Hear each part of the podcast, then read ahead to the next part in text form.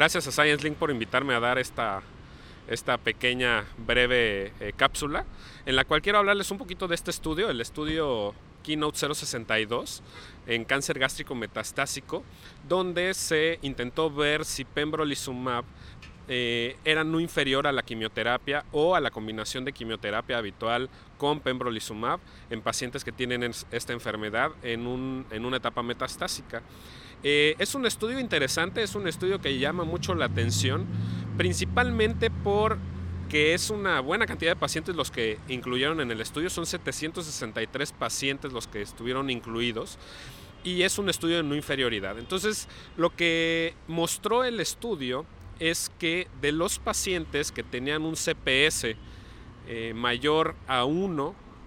en estos pacientes no había inferioridad en darles pembrolizumab que darles quimioterapia. Obviamente el tratamiento con eh, inmunoterapia es menos tóxico que la inmunoterapia y eso también está descrito en el estudio. Y es de llamar la atención que en los pacientes que tenían CPS mayor a 10, en estos pacientes eh, tuvieron una supervivencia libre de progresión mayor con una mejoría de 7 meses, 17.4 contra 10.8 meses eh, y tasas de respuesta también mayor. Entonces es un estudio de llamar la atención, obviamente es un estudio donde eh, se hacen subanálisis eh, que no estaban también preespecificados desde el punto de vista estadístico, pero que nos dicen que el pembrolizumab pudiera ser una opción de tratamiento en aquellos pacientes que tengan cáncer gástrico metastásico y que a lo mejor no sean candidatos a tratamiento con quimioterapia por sus condiciones generales,